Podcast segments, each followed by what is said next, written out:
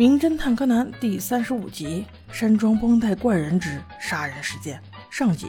这一集是大家公认的非常恐怖的一集。小杰第一次看这一集的时候，还是一个小朋友，当时看的还是漫画书，确实有被绷带怪人的造型吓到。不过，宝宝们听我说，应该不会那么害怕，请听我娓娓道来。在一个阴森的傍晚，在树林里。小兰和柯南竟然迷了路，原来是原子邀请小兰来他家别墅来玩，目的就是因为今天会来几个帅哥哥，看看有没有合适的，谈一场浪漫的恋爱。结果小兰却迟到了，因为她迷路了。好不容易找到路之后，正准备过一座吊桥，可那桥上的一个人回眸一眼，真是一眼万年，吓死人！那人全脸围着绷带，眼神锐利如鹰，凶狠无比，全身披着黑斗篷。还戴了一个黑帽子，还没等小兰打出招呼，那人就风一般的跑走了。这显然不是路人甲呀，否则怎么会有这么拉风的造型？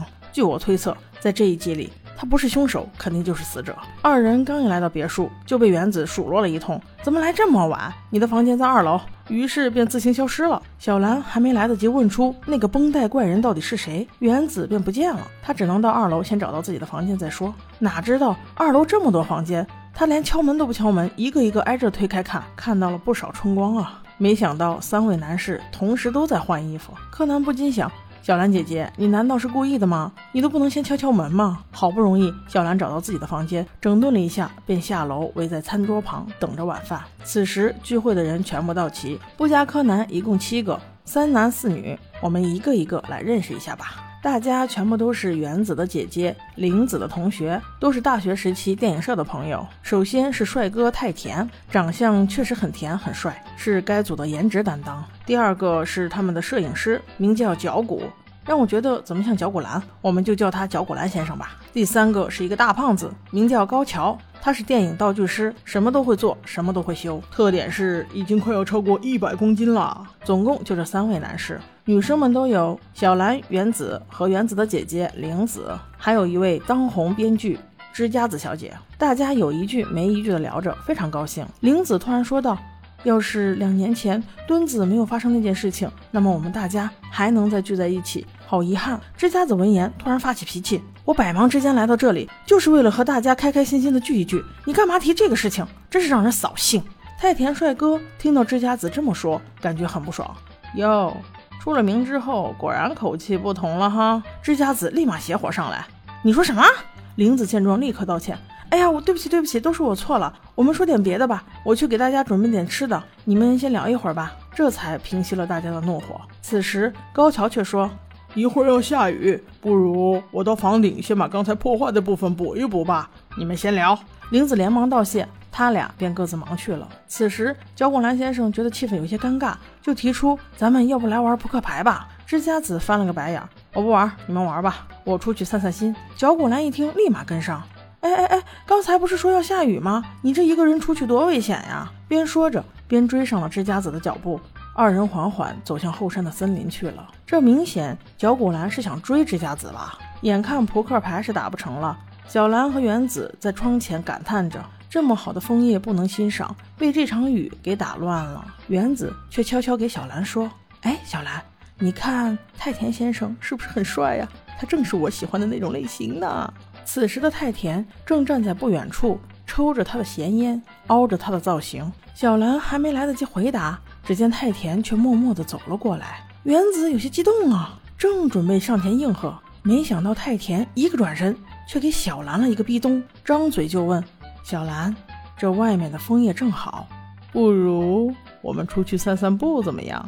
小兰结结巴巴，很明显招架不住啊！呃呃，太太太田先生，外面好像还在下下下着雨吧？话还没说完，就被太田一把拉着手臂向后山的森林奔去了。原子此刻简直像被羞辱了一般，这无视我呀！于是他和柯南一起跟了过去。他俩躲起来，眼看着太田和小兰越走越远，却突然在一棵树边停下了。太田说道。让我来教教你，一个成年人应该怎么恋爱吧。边说边把自己的唇马上就要送到小兰的嘴边。突然一个惊雷把小兰给惊醒了，他一把推开太田先生，跑入了更深的森林中。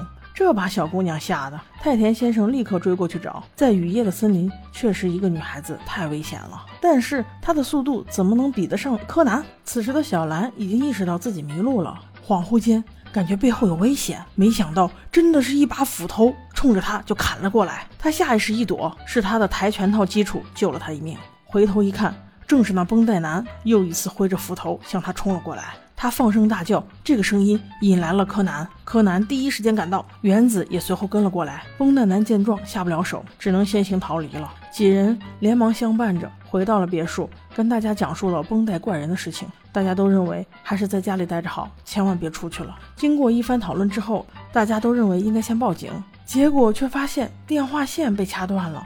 出门又一看，吊桥也断了，而且明显是被人砍断的。此刻的大伙儿。都被笼罩在这个绷带怪人的阴影之下，大家都有点害怕。只有知家子一个人故作镇定。我才不信有什么绷带怪人，你们怕你们的吧，我先回去了。玲子跟上他，本来想有几句话要跟他说，结果便又被他怼了两句。回到别墅，知家子在房门前捡到一封信，拿起来一看之后，脸色大变。玲子问他怎么了，发生了什么事儿？知家子却一脸惊恐地说：“没什么，没什么，不关你的事情。”于是知家子便回房休息去了。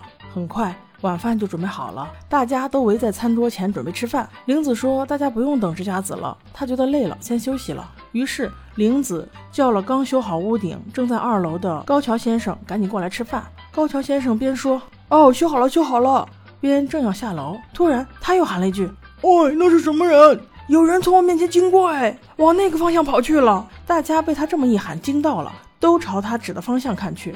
那是在一楼餐桌旁的橱窗外面，那个绷带男抱着怒目圆睁的支家子，就这么消失在夜空之中。此时的众人怎么还有心情吃饭？吓都被吓死了！大家连忙分头去找，但是再也找不到支家子的踪迹。其中绞股兰最为卖力，也是他第一个找到了支家子的尸体。这是在森林深处，支家子已经被分尸，他们找到的是支家子。七零八落的尸体。找到知家子之后，他们赶紧又回到别墅，决定把所有门窗关好，千万不能让绷带怪人再进来。明天一大早就下山去报警。柯南和小兰在关门的时候，柯南发现知家子的拖鞋并不在玄关，来回找了之后才发现知家子是独自一个人从后门走的，这引起了柯南的深思。柯南和小兰睡在同一间房里，不同的两张床上。柯南想着，知家子小姐是从后门出去的。也就是说，他应该是在后门附近遇害。为什么绷带怪人不从后门把他带走，而是绕到前门让我们看见之后再带走呢？正在想着这些问题，小兰却偷摸地钻进了他的被窝，因为小兰还是害怕，害怕那个怪人再来袭击他。柯南心里一边鄙视着女孩子的口是心非，另一边又享受着美人在侧的滋味，真是无法思考啊！